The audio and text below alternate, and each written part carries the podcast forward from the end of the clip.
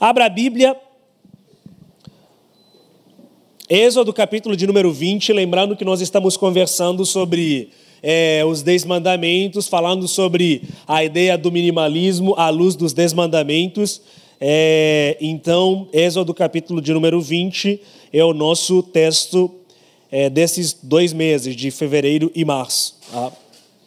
E hoje, em especial, eu vou fazer uma mescla desse texto com um texto de Eclesiastes, que é muito, muito interessante.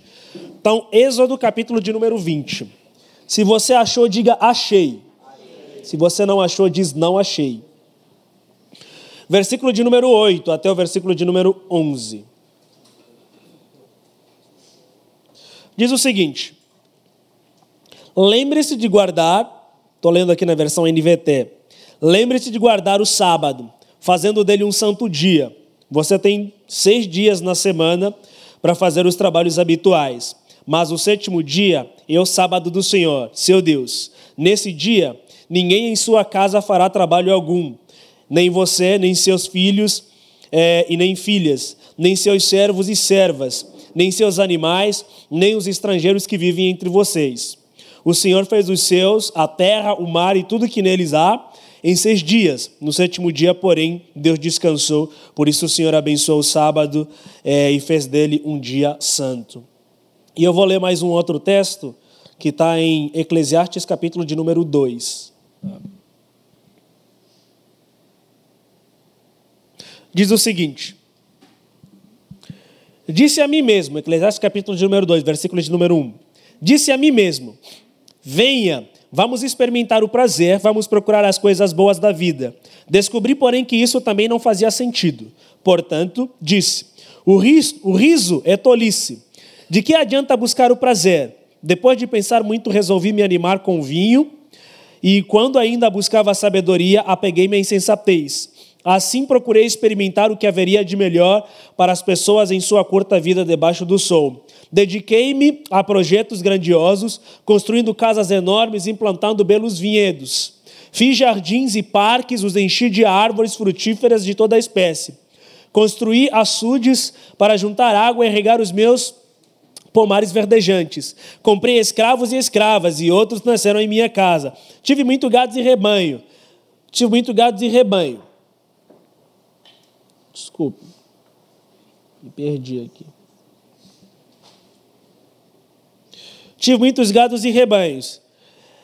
Mas todos os que viveram em Jerusalém, e mais do que todos os que viveram em Jerusalém antes de mim, juntei grande quantidade de prata e ouro, tesouros e muitos, é, de muitos reis e províncias. Contratei cantores e cantoras, tive muitas concubinas. Tive tudo que um homem pôde desejar. Tornei-me mais importante do que todos que viveram em Jerusalém antes de mim, e nunca me faltou sabedoria. Tudo que desejei, busquei e consegui. Não neguei prazer algum. No trabalho árduo encontrei grande prazer e recompensa por meus esforços, mas ao olhar para tudo que havia me esforçado tanto para realizar, vi que tudo, vi que nada, desculpa, fazia sentido. Era como correr atrás do vento. Não havia nada que valesse a pena debaixo do sol. Pai, a tua palavra ela é incrível porque, mesmo ela sendo escrita há muito, mas há muito tempo atrás, ela continua sendo atual e ela continua falando com a gente e ela continua edificando as nossas vidas. E obrigado porque é a palavra da verdade, é a palavra que traz luz e é a palavra que nos conforta. E obrigado porque é, é a tua palavra. E pedimos para que nessa noite ela nos confronte e não só isso, mas para que ela promova a transformação e restauração em nossos corações. É isso que eu te peço, no nome de Jesus. Amém. É, eu acho que foi 2018, e eu peguei um Uber, e aí eu estava indo para almoçar com alguém ali na Faria Lima, é, e aí peguei, chamei um Uber e tal, fui conversando com um cara no, no, no trajeto. E durante o trajeto, é, a gente estava conversando sobre a vida louca, a correria de São Paulo, assim, tipo, pegamos um trânsito ali é, na cidade de Jardim, eu acho que era por volta do meio-dia e tal. E aí a gente começou a conversar sobre a vida, sobre a correria, e ele falou: Puxa vida, estou trabalhando demais porque é, meu desejo é me aposentar, é comprar uma casa na praia e ficar por lá, cuidar dos meus filhos, quem sabe dos meus netos, porque eu não consigo mais essa vida louca, essa vida doida aqui em São Paulo. É muita correria, é, no final do dia fico muito estressado e tal, e parece que eu não consigo encontrar propósito na vida, parece que eu não consigo encontrar sentido naquilo que eu estou fazendo. E a gente foi conversando durante todo, todo esse trajeto, né? E, e isso me chamou bastante atenção. Por quê? É, se a gente for fazer uma, uma, pesquisa aqui mesmo, vamos perceber que talvez 80% das pessoas estão completamente esgotadas, estão cansadas. Tem gente que ainda não começou a trabalhar, tem gente que ainda está na faculdade, sei lá, está entrando na faculdade, mas já está esgotado, está cansado, é, estressados, e cada vez mais as doenças ligadas à mente, elas têm, têm se tornado cada vez mais gigantes. A quantidade de tudo isso é, é enorme, sabe? As pessoas estão cada vez mais doentes, mas a doença não tem a ver com, sei lá, lá, com doenças físicas e tal, mas as doenças mentais, elas têm tomado cada vez mais conta da nossa própria existência. Todos nós estamos cansados, estressados, porque nós corremos constantemente e a nossa vida é basicamente uma vida louca, estamos constantemente correndo. Só que, do mesmo jeito que esse que esse motorista do Uber falou que, cara, não enxergava sentido na sua própria existência e por causa de toda aquela correria. Talvez essa é a grande dificuldade que nós temos, e o grande questionamento que nós nos fazemos é exatamente encontrar sentido da nossa vida em todo esse caos que a gente que a gente vive vendo por aí. Cara, já peguei trânsito em São Paulo às 5 da madruga para ir para o aeroporto. Assim, cara, é um negócio insano, doido. E, essa, e esse estresse, essa correria, essa vida louca, doida, ela não é apenas um parâmetro para São Paulo, sabe? Ela não é apenas um, é, um brinde de São Paulo, não é apenas algo que a gente encontra em São Paulo, isso encontramos em muitas cidades. É, aliás, uma das coisas que me fez amar São Paulo é a correria, é a muvuca. Porque a minha cidade, igual São Paulo, é uma cidade muito caótica, com muita gente na rua, um trânsito pesado, não é, Tainã? Um trânsito pesado, doido, louco, negócio lá, tipo, é, é um negócio insano. E aí, quando eu vim para o Brasil, é, fiquei em São Paulo, meus amigos do Rio de Janeiro me chamaram e tal, fui lá, nada contra o carioca ali, mas para ir para o Rio de Janeiro é apenas só para passear, para morar, acho que eu não conseguiria. Aí fui para outras cidades, fui para outros lugares, mas, cara, São Paulo, essa vida doida, louca, falei, beleza, aqui estou em casa, porque é um pouco semelhante à loucura de Luanda. Tá? Então, tipo, uma cidade gigante e tal, com, com muito movimento. Então, todos nós estamos cansados. Não importa se você vive na África, não tem, não tem esse negócio. Se você vive na África, na Europa, na América do Norte, na América do Sul, todos nós estamos cansados. O cansaço, o estresse, é uma das grandes características que nos une, assim, sabe? Cara, todos nós, nessa geração, somos pessoas que estão extremamente cansadas. Por quê? Porque vivemos constantemente acelerados nós estamos constantemente acelerados. E, meu, quando a gente olha para a Bíblia, se a gente voltar no, no capítulo 20 de, de Êxodo, que, o texto que nós lemos primeiro, vamos perceber, cara, o motivo de todo esse cansaço, de todo esse estresse que nós necessariamente precisamos desacelerar. Tá? E na maioria das vezes nós trabalhamos, buscamos as coisas simplesmente para o nosso próprio benefício, para o nosso próprio prazer. E é isso que Salomão vai dizer. Salomão, olha que, cara, eu busquei todas as coisas que eu gostaria de ter, corri atrás de tudo, construí grandes coisas, não me poupei de todos os prazeres, mas quando eu olhei para trás, percebi que no final de tudo era apenas correr atrás do vento. E olha como é interessante. Quando ele usa a metáfora de correr atrás do vento, ele quer dizer que não importa quanto a gente corra nessa vida, e se o nosso objetivo não for necessariamente buscar a Deus, se a, se a verdade e se a felicidade que nós buscamos, a realização de todas as coisas, ela não estiver centrada em Deus, nós nunca alcançaremos. Uma pessoa que corre atrás do vento é uma pessoa que nunca alcança o vento. Ah, então, quando ele usa correr atrás do vento, ele está querendo dizer que você pode correr, mas você nunca conseguirá alcançar aquilo que você busca. Ou seja, o senso de realização da nossa própria existência, ele nunca será achado, nunca será encontrado nas coisas que nós buscamos nessa vida, sabe? Então, a realização da nossa própria existência, a satisfação dos nossos próprios prazeres, eles nunca serão achados nas coisas dessa vida. Porque as coisas dessa vida, elas se comparam basicamente ao esterco, igual o Fabinho falou aqui. E tudo isso, nós buscamos todas essas coisas por causa do desconhecimento de uma palavra pequena, aliás, de duas palavras pequenas. Uma é eternidade, que o Marcondes aqui cantou, e a outra é o descanso tá? o descanso. No texto que nós acabamos de ler, é, de Êxodo, ele dá um detalhe muito interessante. Ele mostra que Deus criou todas as coisas em seis dias. E no sétimo dia Deus descansou. Tá? Então existe um começo, meio e um fim. E por que, que Deus descansou? A Bíblia em Gênesis fala que Deus descansou quando viu que tudo aquilo que ele queria de fato realizar estava tudo completo. E Deus viu que era bom. Deus só descansou quando ele percebeu que as coisas de fato eram boas, tá? Então Deus descansa porque aquilo que ele fez estava bom, o propósito da criação estava cumprido, aí Deus descansa.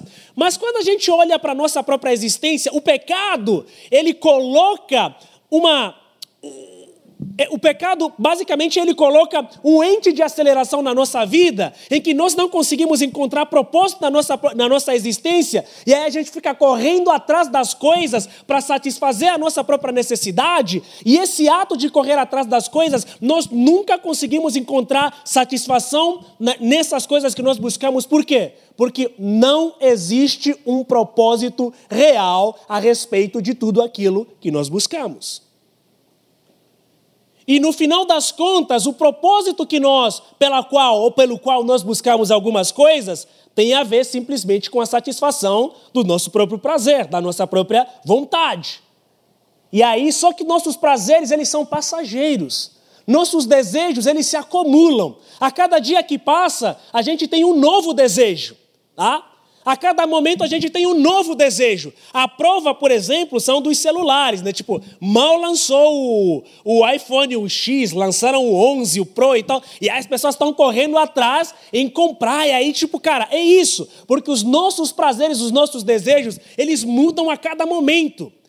E a nossa natureza pecaminosa, ela não encontra propósito na nossa existência. E uma das maneiras que nós tentamos satisfazer esse, satisfazer, desculpa, esse vazio que existe em nós, que basicamente é um vazio que clama por descansar em Deus, aí a gente começa a buscar outras coisas. Cara, nós precisamos desacelerar. E nós só desaceleraremos a partir do momento que nós entendermos que existe um propósito maior pelo qual nós fomos criados. Que a nossa existência, ela não se resigna simplesmente a cumprir tudo aquilo que nós desejamos. Porque ser livres não tem a ver com buscar tudo aquilo que nós desejamos. Ser livre tem a ver com buscar aquilo que Deus deseja. Paulo fala: tudo me é lícito, mas nem tudo me convém. Todas as coisas estão boas, mas nem todas as coisas eu farei. Porque liberdade não tem a ver simplesmente com você buscar tudo aquilo que você deseja. Uma pessoa que busca tudo aquilo que ela deseja não é livre, ela é escrava dos seus próprios desejos. E aí a gente fica correndo atrás de todas essas coisas. Por quê? Porque não existe, nós não entendemos um propósito real da nossa existência. Se nós entendêssemos que o propósito real da nossa existência não tem a ver com as coisas dessa vida, tem a ver com a eternidade, automaticamente nós reconheceríamos que tudo que Deus fez é bom. E se tudo que Deus fez é bom, nós precisamos buscar significado da nossa existência em Deus. Ou seja, nós precisaremos descansar em Deus. Uma pessoa que descansa é uma pessoa que confia. Tá? Uma pessoa que descansa é uma pessoa que confia.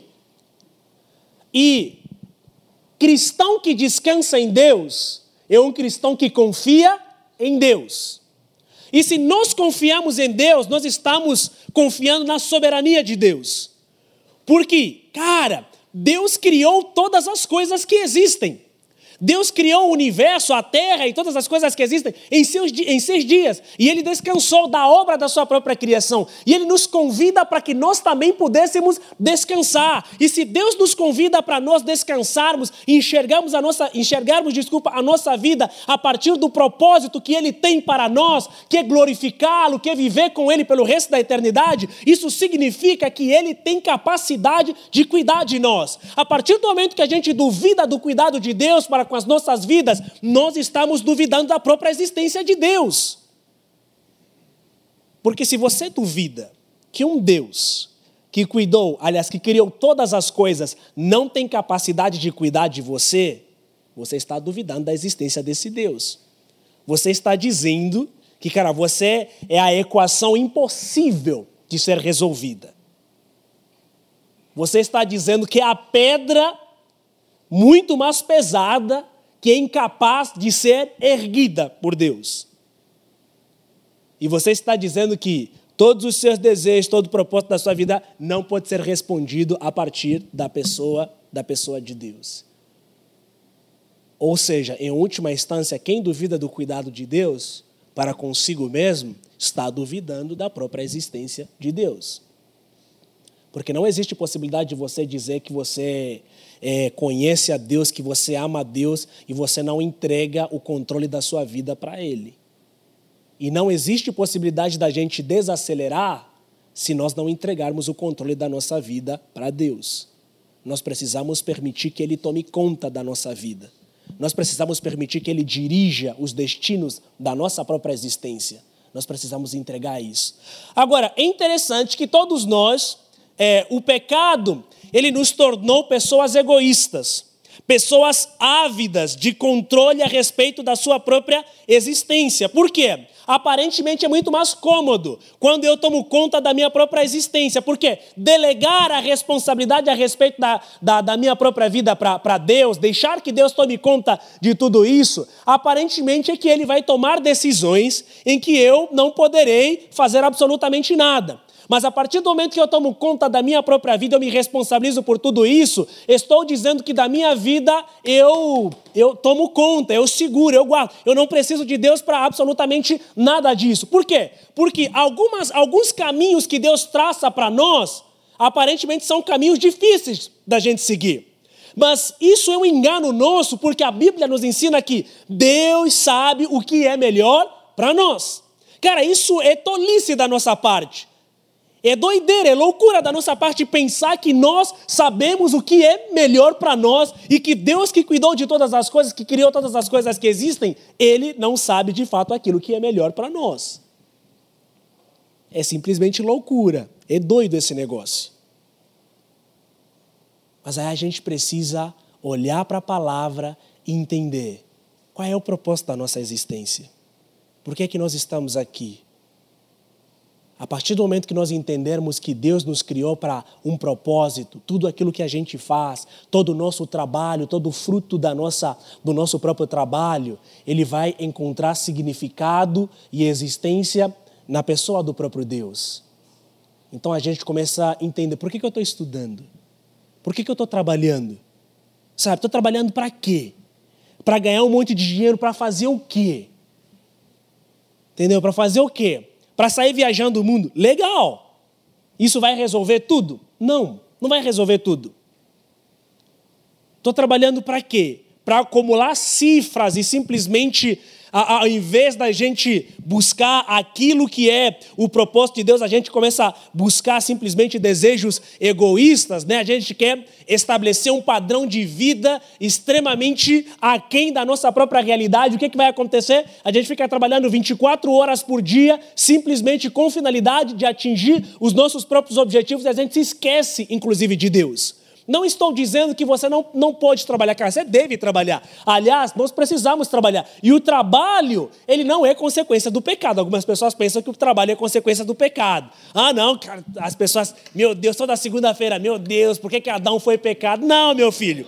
Se Adão não pecasse, você trabalharia do mesmo jeito. Porque o mandamento de guardar de, da, a criação, ele é antes do pecado. Tá? Deus falou para Adão para cuidar do jardim. Isso tem a ver com trabalho. Tá? Não tem a ver. Agora, o pecado, ele torna o trabalho muito mais árduo. Isso é verdade. Tá? Isso é verdade. Então, o pecado, ele torna o trabalho muito mais árduo. Então, a gente precisa olhar para essa, essa perspectiva e entender que tudo aquilo que nós temos, tudo aquilo que nós somos, não significa que nós não devemos trabalhar, que a gente não deve buscar a realização e a satisfação das nossas coisas. Não, precisamos sim. Mas a finalidade da nossa felicidade, a nossa vida, ela não deve ter, buscar significado simplesmente naquilo que nós temos e naquilo que nós possuímos. Sabe? O significado da nossa existência, ele deve ser encontrado na pessoa de Deus, não naquilo que nós temos e não naquilo que nós almejamos ter, porque nós já somos habitados pelo Espírito de Deus, e isso é tudo é a maior virtude, é o maior ganho, é a maior riqueza que nós deveríamos ter. E nós deveríamos se alegrar com isso, sabe? A gente poderia se alegrar com isso, com o fato de que o Espírito de Deus habita em nós. Essa é a maior riqueza que nós podemos ter. Isso não pode ser comprado. E a partir daí, nós poderíamos muito mais valorizar os relacionamentos valorizar as pessoas, não aquilo que elas têm, nem aquilo que elas representam. Não, poderíamos simplesmente valorizar as pessoas porque elas foram criadas segundo a imagem e semelhança de Deus e porque também elas, nelas, o Espírito de Deus habita. E isso é tudo. Agora, infelizmente, a sociedade em que nós vivemos, e eu gosto de, de, de lembrar sobre isso, esse dia estava, estava dando aula de de filosofia para uns alunos do terceiro ano, lá no ensino médio, falando sobre a sociedade, né? A gente estava conversando sobre a sociedade. Estávamos falando sobre um determinado tipo de preconceito. Aí ele falou, por que, que as pessoas. Aí eu perguntei para eles, por que, que as pessoas agem desse jeito? Aí eles falaram, não, mas porque a sociedade e tal. Aí eu falei para eles, beleza, me mostra a sociedade. A sociedade existe? Me mostra a sociedade. Você consegue pegar a sociedade? Cara, a sociedade não existe, a sociedade é algo abstrato. O que existe? O que existe são as pessoas. As pessoas formam a sociedade. No entanto, se a sociedade age desse jeito, é porque as pessoas agem desse jeito. Então, muito mais do que a gente ficar falando da sociedade, nós precisamos mudar as pessoas. Porque são elas que fazem a sociedade. Então, quando eu falo a sociedade, estou falando da gente. Então a gente fala, meu Deus, a sociedade que a gente vive é uma sociedade que nos impulsiona a viver pelas aparências e tal. Cara, não, não é a sociedade, é você. Não, não, não, não delega a culpa, a responsabilidade para os outros, é para você mesmo. Cara, ninguém está te obrigando a trabalhar 24 horas por dia. Você pode não trabalhar. Você não vai ter o mesmo nível de vida, né, no sentido material, que as outras pessoas terão. Mas quem disse que aqueles que têm muito mais coisas materiais é sinônimo de felicidade? Isso é um ledo engano. Tá? É isso que Salomão falou. É isso que ele mostrou. Fala, cara, eu não me privei de nenhum prazer. Mas no final das contas eu percebi, cara, que tudo isso era correr atrás do vento. Por quê? Porque o centro da nossa própria existência, o verdadeiro significado da nossa existência, ele não é encontrado naquilo que nós acumulamos. Ele é encontrado naquilo que existe dentro do nosso coração, no Espírito de Deus que habita em nós. A verdadeira alegria, o verdadeiro prazer, o verdadeiro sentido da existência, ele não pode ser encontrado fora. Você pode dar uma volta ao mundo, mas uma hora você vai ter que sentar, você vai ter que ir é, no hostel, tomar banho, ou então tá lá todo mundo fedido, legal, você vai, né? Mas em algum momento você vai ter que ir no hostel, colocar a cabeça por cima da sua mochila, se não tiver um travesseiro, e você vai ter que dormir. E a partir desse minuto de silêncio, você será obrigado a pensar a respeito da sua mísera insignificância. Porque o verdadeiro significado da nossa vida não é encontrado naquilo que nós buscamos, naquilo que nós acumulamos, mas naquilo que está aqui dentro, no Espírito de Deus que habita em nós. E como é que a gente consegue vivenciar isso? A partir do momento que a gente entende, cara, que a gente precisa viver para Deus. Que eu não preciso correr 24 horas para alcançar as coisas. Se você, beleza. Mas a gente não precisa buscar isso. Tem uma romancista norte-americana que aqui no Brasil ela não é muito lida nem estudada, né?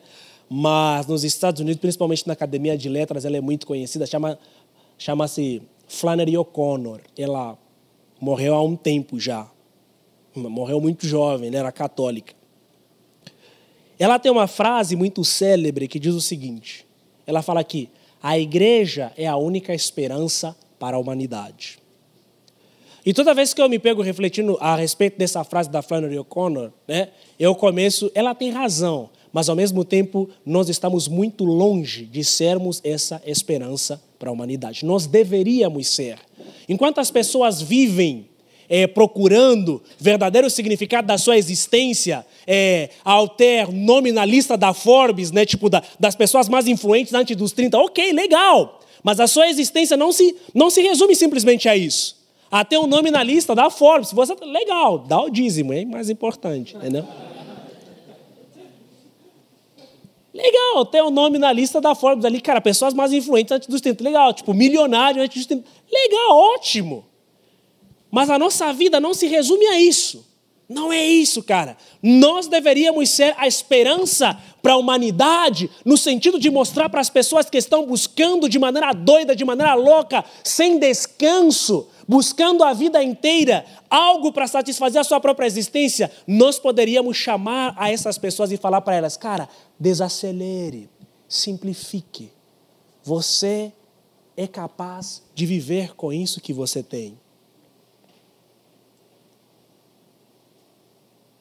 Eu, até o ano passado, eu dava aulas em Santo André. Dei aulas em Santo André durante quatro anos. E aí minha vida era pegar o trem aqui, tipo, fazer umas baldeações loucas para chegar em Santo André. E uma vez, é, numa conversa, eu ouvi duas mulheres. Quando a gente anda no trem, é, tipo, ouvi muita coisa, né? Ouvi duas mulheres conversando. Aí uma falou: Nossa, você ouviu, ficou sabendo? A fulana agora está ganhando 3 mil reais. No dia que eu ganhar 3 mil reais, eu vou fazer muita coisa e tal. Eu tava, aí eu fiquei pensando, sabe de nada, inocente, né? Mas, mas, mas e aí eu fiquei, aí eu fiquei, aí eu fiquei pensando, puxa vida, cara, eu ganho mais de 3 mil reais. Aí nasci, não estou satisfeito. Né, aula daqui e dali, juntando, né? Dá, dá alguma coisa. É com muito sacrifício, né? Mas juntando passam uns 3K. E aí, olha para essa pessoa, ela está eufórica, assim, sabe? Com sangue nos olhos para querer ganhar 3 mil reais, pensando que no dia que ela ganhar 3 mil reais, a vida dela vai se resolver. Só que, cara, aí os gostos mudam, né? aí, aí, o rolê muda. Né? Então, tipo, meu, e aí as coisas vão acontecendo. E aí você vai perceber, cara, que 3 mil reais não, não dá para nada. Mas tem gente vivendo com 800 reais e não falta comida na sua casa. Cara, é isso. Sabe? A nossa existência não pode ser baseada naquilo que nós acumulamos, naquilo que nós buscamos mas o verdadeiro significado da nossa existência, ele deve ser encontrado naquilo que existe no nosso coração, na ação do Espírito Santo em nós, naquilo que Deus é, na definição que a Bíblia fala a respeito de nós. Nós fomos criados para viver para a eternidade. Todas as coisas dessa vida elas são passageiras. O que nós precisamos de fato buscar é assentar o nosso coração para Deus e entendermos que a partir do momento que nós substituirmos o nosso relacionamento com Deus em prol das coisas dessa vida, no final das contas chegaremos à conclusão igual Salomão chegou. Nós vivemos apenas correndo atrás do vento. E o legal é que Salomão percebeu isso antes dele morrer. O legal é que ele percebeu isso, por mais que seja tarde, mas ainda deu um tempo de arrependimento, por isso é que ele escreveu, desculpa, Provérbios e, Eclesiastes, tá? Provérbios e Eclesiastes, eles foram escritos já na idade mais, mais avançada de Salomão. E aí ele percebeu exatamente isso. Gente, por que que eu por que que eu estou conversando a respeito de todas essas coisas com vocês? Porque é na juventude onde nós temos o senso de mudança do mundo exatamente. Mas isso só vai acontecer, nós conseguiremos mudar as pessoas que estiverem à nossa volta a partir do momento em que nós entendermos que o propósito da nossa existência, ele se resume a adorar a Deus para vivermos com Ele pelo resto da eternidade. E se isso for uma verdade no nosso coração, nós vamos descansar em Deus. Nós não nos tornaremos reféns das coisas que esse mundo prega. Muito pelo contrário, nos tornaremos amantes da graça de Deus. E vamos entender que nada nessa vida deve se comparar e deve substituir o relacionamento que nós temos com Deus. Por quê? Não tem nada de ruim de trabalhar, mas até Deus trabalhou e continua trabalhando em prol das nossas vidas. Mas Deus descansou no sétimo dia, que é o famoso Shabat. O sétimo dia não é necessariamente um dia, porque quando Deus criou as coisas, não é tipo, não é sábado igual hoje, não, não tem a ver com isso. A própria palavra Shabat significa descanso, tá? É, então, o que Deus está querendo mostrar é que nós precisamos tirar um tempo da nossa existência para descansar. E não é apenas um mero descanso, mas deve ser um descanso contemplativo. Um descanso que nos remete a pensarmos a respeito da nossa existência e do nosso relacionamento com Deus. Porque uma pessoa que vive trabalhando loucamente, ela jamais terá tempo de pensar a respeito de si mesmo e a respeito do seu relacionamento com Deus. E aliás, na maioria das vezes, nós não desaceleramos porque nós temos medos, medo de pensar a respeito do nosso relacionamento com Deus e a respeito de nós mesmos. Porque toda vez que você para, você será obrigado a pensar a respeito da sua própria existência. E a gente não quer parar porque nós não queremos pensar a respeito da nossa própria existência. Porque toda vez que você pensar a respeito disso, eu acredito que se você fazer uma avaliação a respeito da sua própria vida, você encontrará coisas na sua vida que precisam ser mudadas. Mas nós não queremos. O ato de desacelerar é um ato que nos remete para a mudança. O ato de desacelerar é um ato que nos remete para a mudança. Mesmo, do mesmo jeito que nós precisamos avaliar aquilo que existe no nosso coração, porque idolatria, como eu falei na semana passada, não tem a ver com a adoração de imagem, mas tem a ver com a substituição do valor de Deus no nosso coração. Muitas coisas podem ser ídolos em nós. O trabalho pode ser um ídolo na nossa vida, a faculdade pode ser um ídolo na nossa vida, o relacionamento pode ser um ídolo na nossa vida. Sabe? Muitas coisas podem ser um ídolo. Então, toda vez que a gente descansa, toda vez que a gente entra no Shabat, nós estamos entrando no momento de reflexão. E nós estamos dizendo: Senhor, cuida, porque o Senhor tem capacidade maior de fazer as coisas do que eu. E o Senhor sabe aquilo que é melhor para mim do que, do que eu mesmo, sabe? É como se olhar para o espelho. O descanso é como se olhar para o espelho. Não existe possibilidade de se olhar para o espelho e você não enxergar que existe alguma ruga, algum hematoma, alguma coisa no seu rosto. Porque o espelho, ele traz à tona a nossa verdadeira identidade, aquilo que nós somos. E descansar tem a ver com isso. Então, o mundo lá fora, ele nos aperta, nos afunila, para que nós de fato tenhamos uma vida cada vez mais agitada, porque o nosso inimigo, ele não quer que a gente perceba que nós estamos de fato perdendo o tempo que nós deveríamos gastar adorando a Deus com coisas fúteis. Porque quanto mais gastamos tempo com coisas fúteis, isso se torna uma adoração. E o único que precisa ser adorado verdadeiramente em nossas vidas é Deus. Por isso é que lembra-te do Shabat, porque o Senhor criou o mundo em seis dias e no sétimo descansou. E esse é um mandamento para que nós também descansemos. Você é um ser humano, você é uma pessoa, sabe? E você precisa exatamente disso. Para terminar, quero deixar algumas coisas.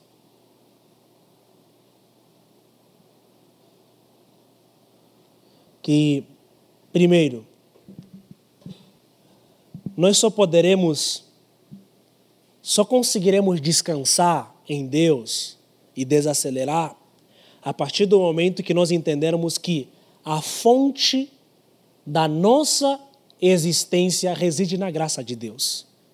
Primeiro, se a gente entender que tudo é graça, a motivação da nossa existência está na graça de Deus, então a gente vai conseguir descansar, porque graça é aquilo que é merecido. Nós não merecemos absolutamente nada, mas Deus cuida de nós. Mateus 6, Deus fala, cara, olha os lírios do campo, olha os pássaros. O Senhor, nosso Deus, cuida de tudo. O Espírito, a palavra que sustenta o universo, que criou todas as coisas, é a mesma palavra que habita em nossos corações. É isso. É a graça divina. E o segundo aspecto que nós precisamos entender é que nosso Deus, ele é um Deus de moderação. E descansar tem a ver com ser moderado. Porque se fosse assim, Deus trabalharia, sei lá, em sete, oitavo, mas Deus descansou, isso mostra moderação. E como se não Deus não precisa de descanso, mas Ele faz exatamente isso para nos mostrar, para nos guiar, que nós precisamos exatamente dessa moderação. Tá? E C.S. Lewis, que eu amo de paixão, ele diz o seguinte, que ser cristão é como se fosse caminhar na corda bamba, é achar o equilíbrio, e não pender nem para a direita, nem para a esquerda. Eu gosto de lembrar, fica a dica até nos ideais políticos. Né? É não pender nem para a direita, nem para a esquerda, porque ambos eles podem te levar para o vácuo, para o vazio da existência. Mas é seguir firme, é se equilibrar. É buscar, é viver a vida no ritmo da palavra. Tem a ver com moderação. Tá? Tem a ver com moderação. E o terceiro aspecto que nós precisamos entender quando nós vivemos baseados na graça de Deus, a nossa vida, ela se torna, ela, ela ganha um ritmo libertador. É libertador. Sai um fardo, um peso enorme. Porque a palavra nos ensina, Jesus fala: Vindem a mim todos vós que estáis cansados e, e oprimidos, e eu vos aliviarei.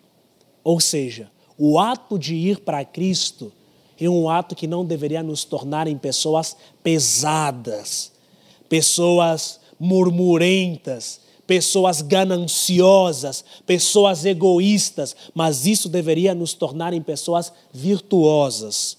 E aqui quero lembrar Aristóteles. Aristóteles diz o seguinte: que virtude é a busca da justiça. E a busca da justiça é nada mais, nada menos do que a busca do bem comum. Tá? É quando eu busco aquilo que vai fazer bem para o outro também. Mas na maioria das vezes nós nos tornamos exatamente pessoas gananciosas. E nós estamos extremamente cansados, estressados, porque nós buscamos apenas algo que tem a ver com a satisfação das nossas próprias necessidades e não necessariamente com aquilo que vai beneficiar as pessoas que estão ao nosso redor. Então, por isso, simplifique a sua vida, desacelere um pouco, pensa no propósito da sua própria existência e perceba, reflita, o que você está fazendo tem algum propósito? E o que você está fazendo, se tem algum propósito, esse propósito glorifica a Deus? Se não, é hora de dar tipo meia volta e repensar completamente aquilo que você é e aquilo que você está fazendo. Porque Deus nos criou para um propósito maior e melhor. E não necessariamente para ficar completamente acelerados com essa vida, mas para descansarmos nele e glorificarmos nele e mostrarmos para o mundo que existe sim uma possibilidade de viver uma vida tranquila, confiando plenamente naquilo que Deus é e naquilo que Deus pode fazer. Beleza? Baixe a sua cabeça e vamos, vamos orar.